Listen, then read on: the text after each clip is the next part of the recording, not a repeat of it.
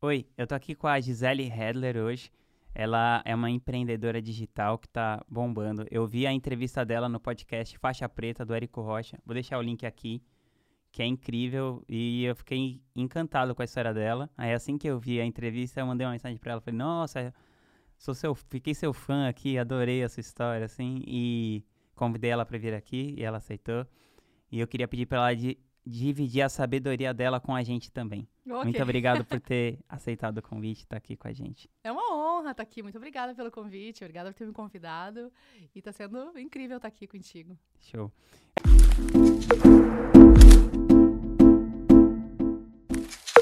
Conta um pouquinho, como é que você caiu no empreendedorismo digital? Eu adorei o caiu. Porque foi meio isso, sabe? É. Ah, muito massa essa pergunta. Caiu é ótimo. É, então, eu sou eu sou publicitária, eu tive uma agência de publicidade e tal. Mas, tipo, eu não gostava muito do marketing digital. Eu achava coisa de, sei lá, nova era, sei lá o que, entendeu? Você achou que era muito moderninho? É, muito moderninho, é. Que é coisa de guri novo, sabe? E aí eu não gostava muito, né? É, na verdade, porque eu também não sabia. Então, aquilo que a gente não gosta, normalmente a gente repele, né? Que a gente não sabe. E aí tá. E, e aí, passou um tempo e tal, e eu entrei nesse mundo por causa do Érico, uhum. por causa do fórum de lançamento. E eu fui super resistente no começo, assim, eu achava que era uma coisa muito louca para mim, muito, muita picaretagem. Cara, não podia ser real aquilo, né? no meu mundo, sabe? Não podia ser real. Então, até que um dia eu comecei a olhar de forma diferente, assim, eu comecei aí pessoas que eu conhecia começaram a ter resultados com marketing digital. E aí eu comecei a sacar que eu estava ficando para trás e tinha algo ali que eu não estava vendo. Você foi fisgada pela prova social, então. Exatamente, mas de pessoas que eu conhecia, né? Então eu pensava assim, cara, mas como essas pessoas aí estão fazendo isso tudo e eu não estou fazendo, né? E o que, que eu não estou vendo? Então tem algo aí que eu não estou vendo. E aí foi aí que então eu entrei pro Fórmula e aí minha, minha jornada começou. E você você lança o Gabriel de Carvalho, né? É, a gente tem uma empresa, eu e o Gabriel. Vocês são sócios, né? Somos sócios. Eu acho super engraçado quando as pessoas perguntam isso. Ah, ele é teu expert, tu é lançadora. Porra, a gente tem uma empresa, a gente tem um negócio. e aí a gente usa estratégias de lançamento para fazer o nosso negócio acontecer. Ah, que legal. É, não, eu também, eu também penso assim, é, eu também falo isso, assim, tipo, eu faço a mesma coisa com o Gustavo, a gente é sócio e tal. Só que no meu caso, eu lanço algumas pessoas, então eu tenho uma empresa mesmo de lançamento, assim, né? Você é mais parecida com, tipo, a Cátia Ladeirinha, né? Que eles é, têm. É, isso, isso, exatamente. Uma empresa juntos e tal. Isso, aí cada um tem os seus afazeres, né? No meu caso, então, eu cuido da parte administrativa e de lançamentos, né? A parte de fazer o negócio acontecer. E enquanto o Gabriel cuida dos conteúdos, né? Do, com os alunos e tal. Então mas a gente tem, então, uma empresa, nós temos funcionários, Sim. tipo, não é. Eu não pego e, ah, não sou só a pessoa que lança ele. Assim, claro, não tem nada claro. de errado, né? Só que é. Nós somos sim, uma sim, empresa sim. mesmo, que a gente cuida de tudo. Então, você tem uma empresa com o Gabriel de Carvalho, que vocês gerem um negócio lá e tal, que já está super bem sucedido, faturando múltiplos milhões. E eu queria saber, entender de você, qual é a sua visão de longo prazo para esse negócio? Ah, ok. Então tá. Então, nós começamos então usando marketing digital recentemente, mas é louco porque eu vejo como um crescimento grande, assim. Porque se for analisar, é, a fatia que nós temos de alunos é uma fatia muito pequena. E o que, que a gente está trazendo em, em, termos de produto é uma mudança mesmo de visão é, para a saúde, né? Uma visão diferente para os profissionais da saúde, que é quem a gente trabalha. Então, no momento que tu traz uma visão diferente, uh, o começo às vezes é mais desafiador. Então a gente tem hoje até algumas pessoas que estranham a nossa forma de, de comunicar e o que a gente está falando e tal.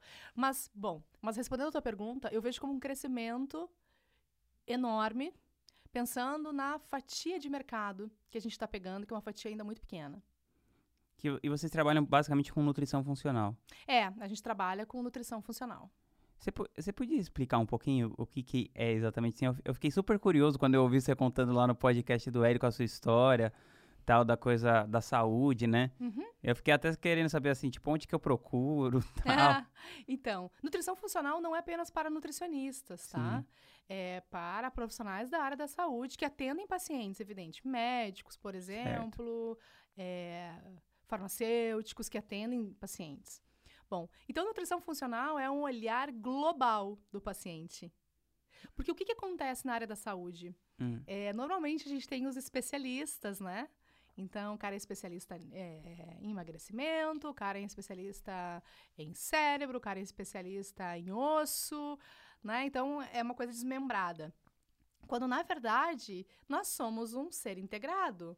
E se, sei lá, se o teu estômago não está funcionando, pode ser porque o teu intestino não está funcionando. Se o teu cérebro não está funcionando, pode ser porque o teu intestino não esteja funcionando também. Então, tipo, uma coisa está integrada à outra. E quando tu vai é, desmembrando isso, fica muito difícil tu conseguir juntar e encontrar realmente o gatilho da doença. E o que a gente ensina, então, é esse olhar global do paciente, né, da pessoa, do indivíduo.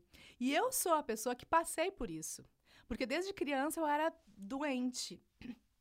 Então, eu tinha várias situações, assim, de dor de cabeça, muita dor de cabeça, muito cansaço, constipação, né? E aí, só lá na fase adulta, depois que eu conheci o Gabriel, que eu fui entender o que eu tinha, na verdade. Né? Porque eu ia nos médicos e não fazia sentido o que eu, o que eu sentia. Uma coisa não, não tinha ligação com a outra. Né? Era muito, muito engraçado. E aí, tipo, ah, eles achavam que era alguma coisa da minha cabeça mesmo. Tanto que eu fui parar no psiquiatra, né? E diagnosticada com síndrome do pânico.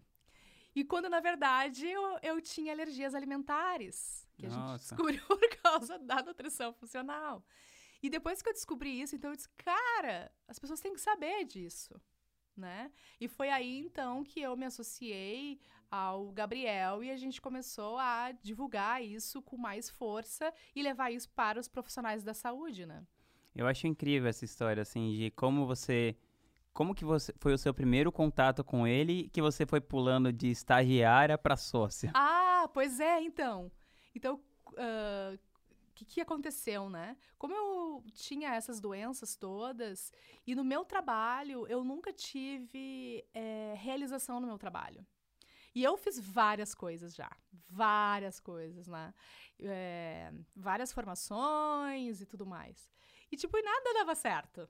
Parecia assim que não funcionava, eu não ganhava dinheiro, eu tava sempre endividada, e eu nunca tava feliz, e mal-humorada, e chateada, e. Ah, sei lá, um troço muito louco, assim. e aí, quando eu conheci o Gabriel, que eu tava ah, desmotivada já, e doente, eu já tinha passado dos 30, eu continuava com as mesmas doenças, cada vez pior, na real, né? E aí eu já achava que o mundo era assim, que a vida era essa, que tá tudo bem, que é tudo difícil mesmo, que as coisas são difíceis, que tá tudo bem ter dor de cabeça, é normal ter dor de cabeça, é normal se sentir enjoado e tal. Aí quando eu cheguei no Gabriel e tipo e, com coisas simples, eu fui curada, coisas muito simples. Eu disse, cara, eu quero, eu quero aprender nutrição, eu quero fazer nutrição, eu quero ser nutricionista. Então eu achava que era esse o negócio, entendeu? E aí eu comecei a estudar nutrição. E você já tinha feito faculdade de publicidade? Sim, sim, sim. Foi fazer uma segunda faculdade. Exato, fui, fui na segunda.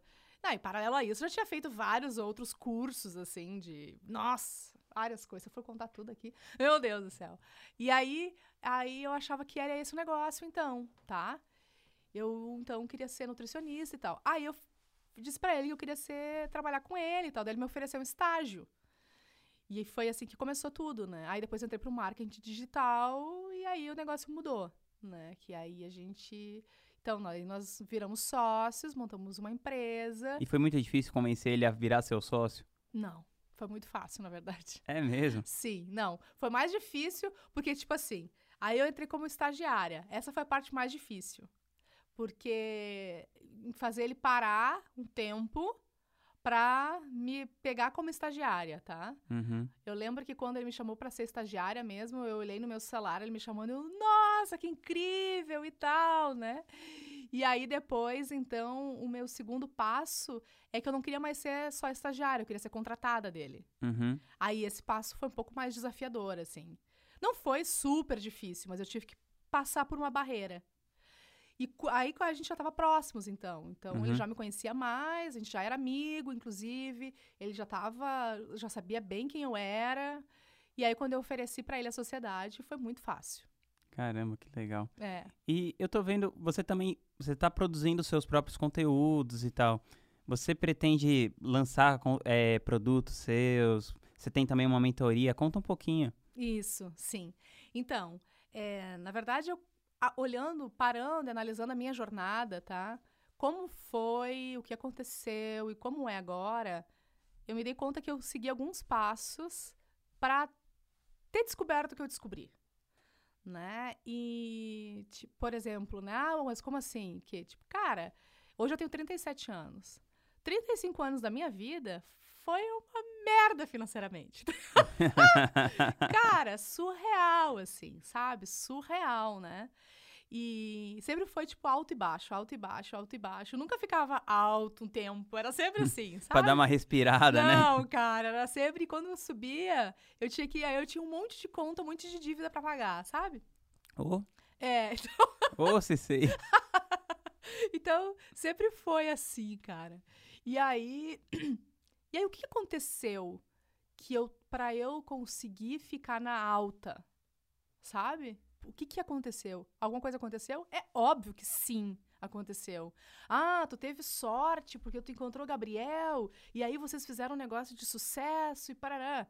Porra, De jeito não, nenhum. cara, não é, entendeu? Não é. Então, ah, então quer dizer que, ah, sei lá, o marketing digital é a solução para as pessoas ficarem ricas e bem-sucedidas? Não, cara, não é.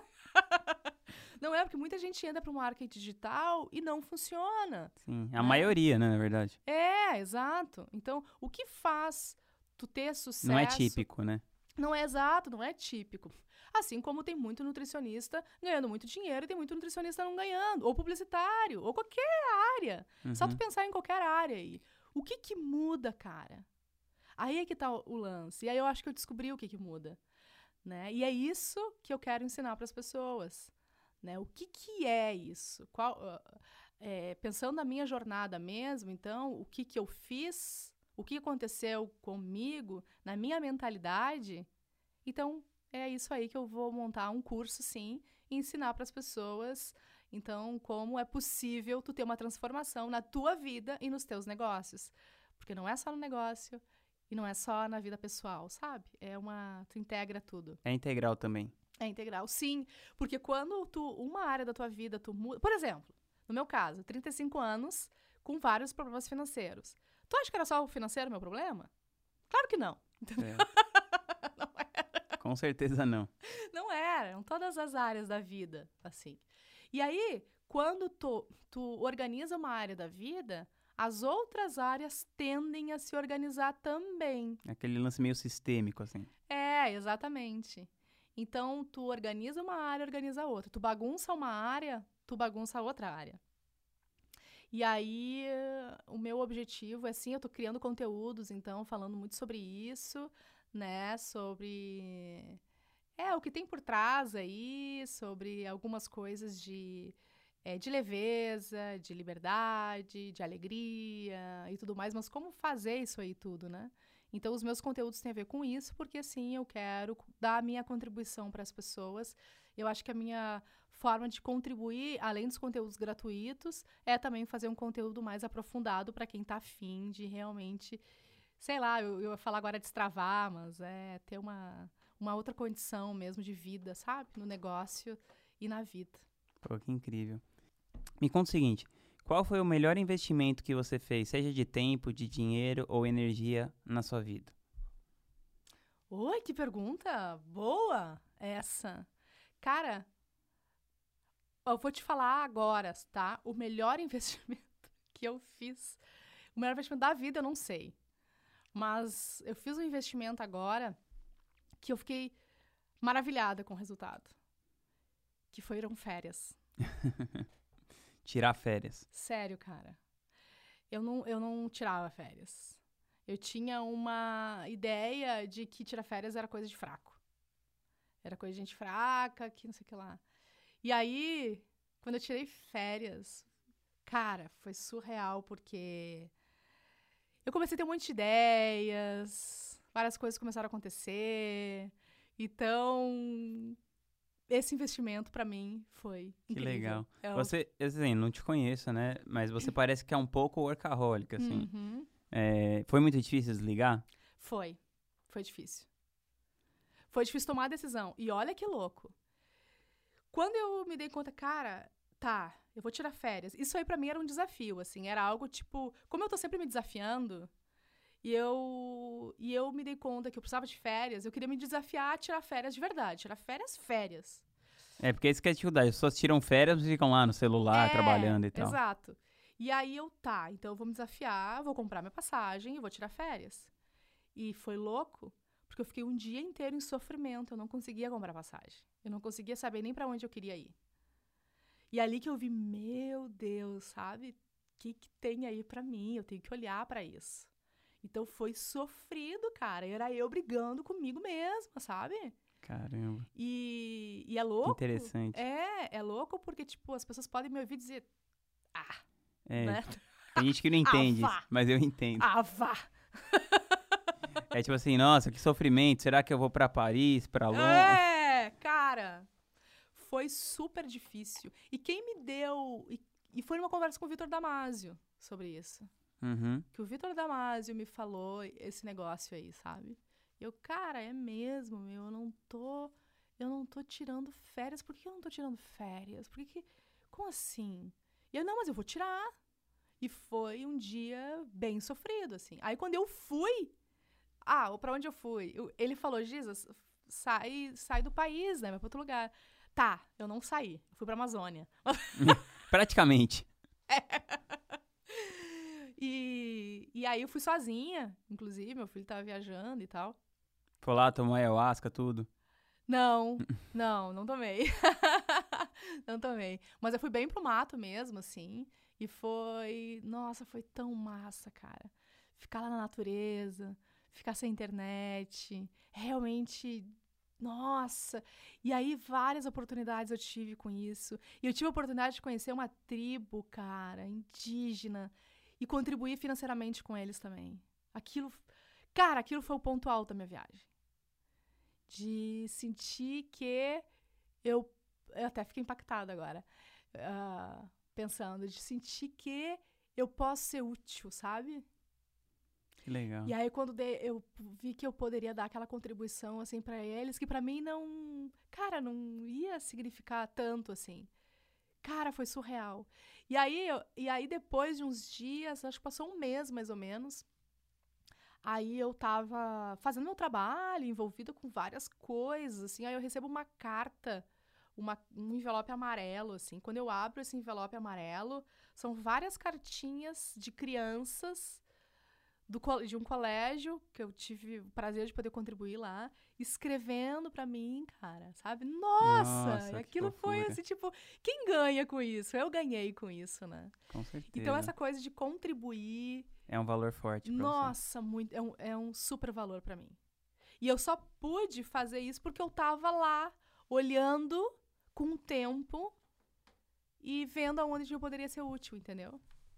Que demais. É. Então, esse foi um investimento de tempo pra mim surreal, assim. Normalmente, como, como eu invisto meu tempo, tá? De uma Uhum. maneira geral, eu invisto meu tempo melhorando, estudando, aperfeiçoando. E eu invisto bastante tempo é, tentando encontrar meus pontos cegos. Como que eu faço isso? Ah, é, quando eu vejo que algo me incomoda. Quando eu vejo assim que, tipo, É um alerta. é. Algo me incomodou, alguém me falou alguma coisa, eu fiquei incomodada, eu começo a olhar para aquilo. Por que, que eu fiquei incomodada? O que, que tem aí pra mim? Qual é meu ponto cego aí? E às vezes eu descubro, às vezes não, às vezes eu descubro depois. Mas eu invisto bastante tempo nisso, sabe? E você faz, e você faz algum tipo dessas coisas, tipo terapia, coaching, alguma coisa? Ou você meio que se auto se autodesenvolve, assim? Ah, eu tenho pessoas, sim, eu acho que todo mundo precisa de mentor, todo mundo precisa de uma mente acima da tua. Não é uma mente melhor nem pior, não é isso. Mas é Uhum. alguém que. Cara, porque tu não consegue enxergar tudo. E é por essa razão que eu, que eu acredito muito em mentoria. E por essa razão que eu também dou mentoria. Porque, cara, não- sozinho. Sozinho tu é fraco, sabe? É, tu fica fraco sozinho. Fica vulnerável sozinho. Não tem nada de errado com a vulnerabilidade, tá? Sim, sim. Mas, tipo, tu demora mais. Então, sim, eu tenho pessoas que eu confio, que eu troco ideia, que eu mostro minha vulnerabilidade e que me ajudam, sim. E eu super, super acredito. E eu também me auto-analiso o tempo todo, né? Mas, mas eu também tenho as pessoas que me ajudam. Tô aqui demais. Gi, teve algum livro que você leu, assim, que, que mudou drasticamente a sua maneira de pensar? Que você consegue lembrar? Cara, Napoleão Hill. Qual? É, então, agora eu tô tentando lembrar Leis o do nome. Triunfo?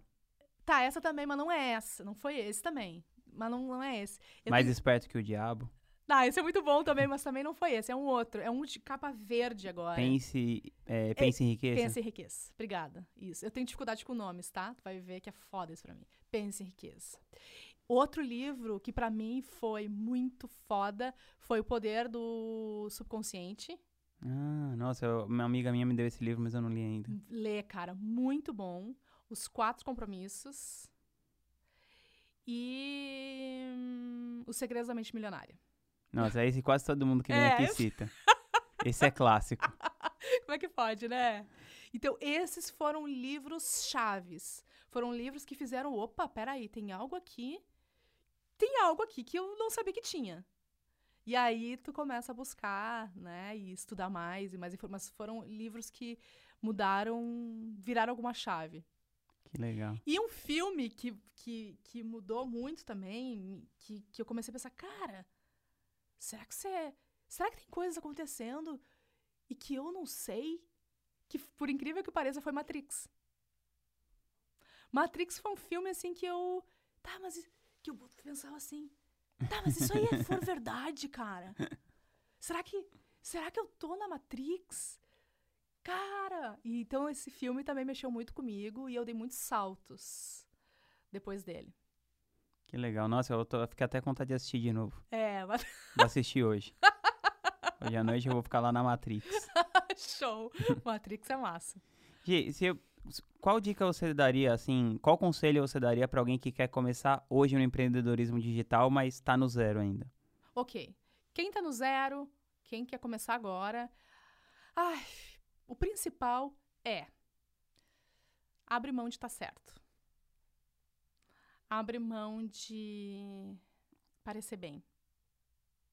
Abre mão de se preocupar que o que, que as pessoas vão pensar de ti, de ah, eu tenho que fazer certo, eu tenho que fazer 100%, de então, mas eu tenho que estar com peraí, que eu, não, eu tenho que me maquiar melhor, no, caso se for mulher, né? Uhum. Ou, ou Ah, mesmo... me maqueio também, às vezes. É, sim, mas é mulher tem uma preocupação maior com isso. Ué, não tem nada de errado, né? Não, não, não, mas eu me maqueio mesmo, mas eu falando que, eu- que eu não encano assim, né?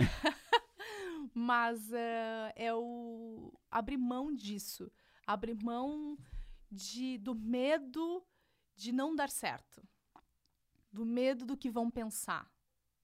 Isso. Tipo, Incrível. Cara, porque assim, falando com a pessoa, então, que tá começando, tá? Pessoa que tá começando. Meu, as pessoas vão te julgar o tempo todo. Tu fazendo ou tu não fazendo. Vai ter o julgamento. E aí, se tu não fizer, vão te julgar de uma forma, se tu fizer, vão te julgar. Então, cara, já que vão te julgar mesmo, deixa as pessoas te julgar contigo fazendo alguma coisa que tu, que tu queira fazer. Então, pra mim, cara, é, o conselho que eu dou pra quem tá começando é isso, abre mão de estar certo, abre mão de parecer bem, e o julgamento vai ter igual, e foda-se. Muito legal. Tem aquela frase do. é, aquela frase Flannery O'Connor que fala que o primeiro produto do, do autoconhecimento é a humildade, né? É bem, Uhum. Eu acho que é bem essa, essa linha, muito legal. Teve algum hábito que você adquiriu recentemente que mudou drasticamente a sua qualidade de vida? Nossa, vários. Então pode contar todos. Tá. Conta todos que a gente tá anotando. Bom, o principal, tá? O que, onde tudo começou foi a alimentação mesmo. Mudar, mudar os hábitos alimentares. É, uma das coisas que contribuiu bastante para minha qualidade de vida é fazer jejum. É, então, o meu jejum como funciona? Eu como até um determinado horário e depois eu fico na média de 12 horas em jejum. E isso contribuiu bastante para me, me deu mais energia, é, até para fazer atividade física, inclusive, para pensar melhor e tal. Então, isso, essa é uma das coisas. E a outra é cuidar, então, quando eu estou no período é, alimentada, né, o que come. Então, hoje eu penso assim, cara, isso aqui, cara, isso aqui vai entrar dentro de mim, né? Porque às vezes a gente, a gente come e a gente não se dá conta, aquilo tá entrando dentro de ti, cara. O teu corpo vai ter que fazer todo um processo ali e vai ter que absorver isso ali. Será que vai ser bom para as tuas células absorverem aquilo tudo? Quando tu para pra analisar, normalmente vai dizer que, cara, eu não quero começar esse negócio aqui. Entende? E, ai, meu filho disse que eu tenho que cuidar da minha linguagem. Ele vai falar o palavrão. Não, fica tranquilo. Bom, então. Mas você, você faz jejum de 12 horas todos os dias? Ah, quase todos. Todos não, mas quase todos os dias. Legal. Então, por exemplo, cara, não é difícil, tá? Tipo, sei lá, eu janto às 8 horas da noite. Eu posso comer de novo às 8 da manhã. Uhum. Entendeu? Por exemplo. Então. A coisa do jejum é mais pela energia. É, Aumento de energia. é, na verdade, o segredo do jejum, tá? É. os- porque tu ativa os genes da longevidade. Tem vários estudos relacionados a isso. E também, assim, rápido, o que eu senti é que eu, eu me sinto melhor. Tá? Legal. Fazendo, alternando, assim. E tu deixa o teu corpo mais preparado também. Sabe? Que tu deixa o teu corpo. O Gabriel que fala, né? Quando a gente tem que estar sempre comendo ou fazendo as mesmas coisas, os mesmos hábitos sempre, tu deixa as tuas mitocôndrias mimadas. então, tipo assim, tu vai estar em alguma situação, então, que a tua mitocôndria vai estar mimada e tu vai sentir menos energia. Porque tu acostumou que tu tem que fazer aquilo. Quando tu faz períodos, por exemplo, jejum alimentado, jejum alimentado, a tua mitocôndria não sabe quando que ela vai ganhar comida de novo. O teu corpo não sabe. Então ele vai estar sempre preparado para aquilo. Entende? Então ele vai sempre Pra dar mais energia. ele vai saber reagir tanto alimentado quanto não alimentado. É que nem atividade física, é importante de vez em quando tu fazer ela em jejum, outras vezes alimentado. Porque o teu, aí o teu corpo não sabe é, o que, que vai acontecer. Então ele vai estar sempre preparado para aquilo. Do contrário, ele vai estar sempre te pedindo ou o alimento, tá? Então ele não vai funcionar tão bem quando tu tiver acontecer alguma coisa, tu não puder se alimentar, sei lá. Uhum. Entende? Então é a coisa de deixar o teu corpo mais forte mesmo.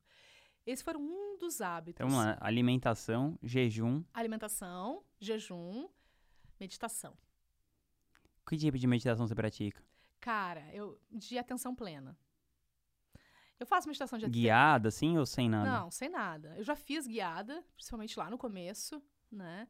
Pra, enfim, pra ajudar acalmar a mente e tal. Então, já fiz muito guiada. Hoje eu não faço mais. Mas, então, eu faço... Cara, eu faço meditação pra tudo. Tipo assim, todos os dias eu faço meditação. Mas eu faço meditação também entre um, eh, uma coisa e outra. Por exemplo, antes de vir pra cá, eu tava trabalhando. Então, no caminho até aqui, eu tava meditando. Por quê? Porque eu tava me desvencilhando do que eu tava fazendo antes para conseguir estar aqui 100% contigo. Se eu não faço isso, eu vou estar aqui pensando o que eu tava fazendo antes e preocupado com o que eu vou fazer depois. E, no, no entanto, eu quero estar aqui contigo, 100% contigo. Nossa, que legal. É, então eu faço uma mini meditação. Então, dentro do Uber, eu fiz essa mini meditação para limpar a minha mente do antes e liberar ela para estar aqui agora 100% completa. Então, eu faço isso, eu faço meditação também para as coisas que eu, quero, que eu quero fazer na frente, tipo no futuro. No futuro, eu digo no próprio dia, às vezes. Uhum. Cara, o que, que eu preciso fazer no meu dia? Eu fecho meu olho, começo a visualizar meu dia, como vai ser, eu construo meu dia. Tá? Então, eu faço uma meditação por dia, que eu paro para meditar mesmo, e outras são mini meditações. Isso mudou a minha vida. Completamente. Que legal. Isso é, uma, isso é, é um, um dos comuns, assim, que, é que quase todo mundo fala. É, É, isso faz muita diferença. Faz diferença no humor, na tua estabilidade, é, te deixa mais presente, mais feliz, sabe? Então, isso. Isso é uma das coisas também. E aí eu tenho um ritual para dormir. Então, conta, qual, como que é o seu... Você tem ritual matinal e noturno? Tenho. Conta então os dois, por favor. eu adoro essas coisas. Então, é, uma das coisas assim que eu descobri, tá? Que eu descobri, inclusive com o Gabriel, em relação a como funciona o nosso sono, a melatonina e tudo mais. Bom, um dos segredos que não é tão segredo assim, que as pessoas sabem, mas muitas vezes elas não dão muita importância, é o sono. A importância do sono e tudo que acontece durante o sono. Cara, são verdadeiros milagres que acontecem durante o teu sono. Mas só é possível se tu realmente tem um sono de verdade, reparador. Não só aquela coisa de apagar, dormir, desmaiar, a pessoa, ah, eu durmo bem, eu apaguei. Mas, porra, de repente tu não tá tendo um sono reparador. Uhum. Que é, então, a melatonina. Então, como é que é produzida a melatonina, né? Quando que ela começa a vir? É a, tu tem o primeiro ciclo da melatonina ah, lá pelas 18 horas, às vezes às 20 horas, tá? Dependendo de onde tu mora. E aí tu vai sentir que é normalmente aquele horário que tu sente assim, ah, tô cansada, tô... É, veio o primeiro ciclo. A cada duas horas vem um ciclo novo da melatonina. E ele vem por quê? Ele vem porque começa a escurecer e o teu corpo começa a entender, então, que é hora de dormir. Então, começa a vir a melatonina, que é um hormônio. Uhum.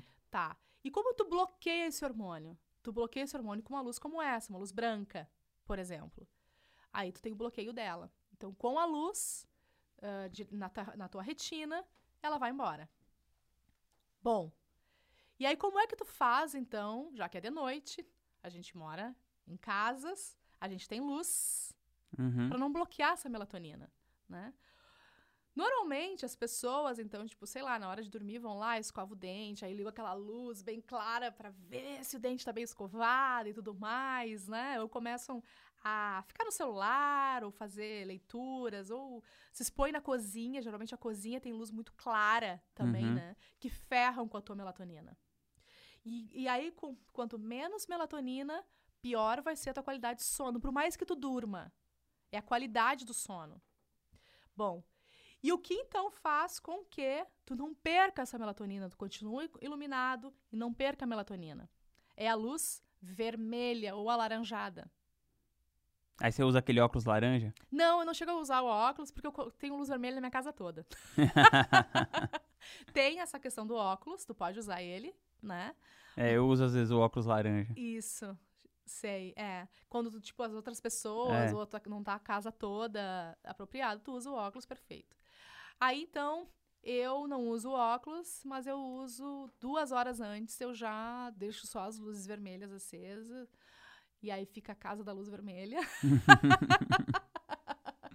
Muito bom. Mas super ah, funciona. Essa é uma das coisas. Outra, leitura antes de dormir. É, ou, se eu não tô afim de ler, normalmente eu tô, porque eu gosto de ler, é, eu assisto algum filme que faça eu rir. Entendi. Então, é o. Tu. Cara, tu, tu ri, te dá sono, por incrível que pareça. É, e outra coisa são os tipos de pensamentos também. Que eu tenho pensamentos antes de dormir de que o melhor está por vir. Então eu sempre durmo com esse pensamento, que o melhor está por vir. Que legal. É. Então, esse é o meu ritual, assim. É, leitura, luzes. Então, eu, eu também não como antes de dormir, é sempre, ah, né, uma hora, duas antes. E cuido também para não me hidratar muito antes de dormir, para não precisar acordar durante a noite, ao banheiro e tal. E é isso. E de manhã? Ok, então tá. Aí de manhã. Aí de manhã eu acordo e uma das primeiras coisas que eu faço é meditar. E aí eu faço a minha meditação, que é tipo aquele momento que é só meu, né? Eu também gosto de ler de manhã e é quando eu faço atividade física. E eu programo meu dia de manhã também. Hum, aí você planeja o que vai acontecer. na- Você sempre programa o que vai acontecer no dia, no próprio dia. Sim, eu programo de manhã cedo. Pô, muito massa. É. No final do dia, a eu- o que eu sempre faço é uma reflexão de como foi o dia. Isso eu faço sempre. O que aconteceu, como foi, o que poderia ser melhor. E aí eu durmo com esse pensamento de que o melhor tá por vir. E aí de manhã, então, é quando eu organizo o meu dia. Tem pessoas que fazem no dia anterior, né? Eu faço de manhã, junto, alinhado com a minha meditação também. Eu construo o meu dia. Não só em nível de agenda, em si emocional. Uhum. Cara, e é isso que tem me mantido com muita saúde emocional. Essa programação que você faz antes. Uhum. Que legal. Se você pudesse colocar uma frase no outdoor que todas as pessoas do mundo fossem ler, que frase que você colocaria? Seria. Ser forte é ser vulnerável. Ah, que mais. Eu adoro. Muito boa mesmo. É. Isso eu descobri há poucos anos. Eu sempre fui a forte. E pra mim, vulnerabilidade era sinônimo de fraqueza. Igual férias. tipo isso. Tipo então, isso. a vulnerabilidade e as férias te salvaram. Cara, é. Sim. Podemos dizer que sim. E, e é louco porque. Aí eu tava até te falando antes, né? Uhum. Que eu, que eu sou de uma família é, onde eu fui a primeira menina. Nós somos entre cinco, mas eu tenho uma irmã. Mas a minha irmã nasceu, eu já tinha 11 anos. Uhum. Então, eu sou a do meio. Aí eu tinha dois irmãos mais velhos que eu e depois teve um mais novo que eu. E, tipo, cara, era muita gente. E a gente era de família muito simples. Então, tipo assim. Não tinha TV em casa e tal? Não, a gente tinha TV. Tinha uma TV. Não, tô brincando, porque fazendo só filho direto, né? Ah, saquei! Verdade. Mas, tipo assim, na hora do almoço, se eu queria repetir, queria comer carne de novo, eu tinha que comer rápido. Entendeu? tinha que se agilizar. Então, tipo assim. E aí eu fui ver que na fase adulta eu comia muito rápido também. E aí eu me liguei que era por causa disso, entendeu? Porque era uma competição ali. E com os meus irmãos também. Tipo, pra eu conseguir as coisas ou pra eu ter espaço, eu tinha que entrar na briga. Então, tipo, porra, eu brigava com os meus irmãos, né? Até eu tenho um irmão que me fala até hoje, puxa, tu batia muito. Caramba. Você com essa carinha. Sim, pois é. tá, mas eu não bato mais as pessoas, tá? Era só quando era criança. Ufa. Era só quando era criança, com os meus irmãos. E então. Era um privilégio só da família. É. então, é, rolava muito isso de, de competição e tal. E aí eu cresci, então, com essa ideia de. Ah, eu saí muito, muito cedo de casa, aos 16 anos já saí de casa, eu me sustentava já e tudo mais. E eu criei que tu tem que ser forte. A mulher forte, a super-heroína, a mulher maravilha e tudo mais. E eu achava que isso era real.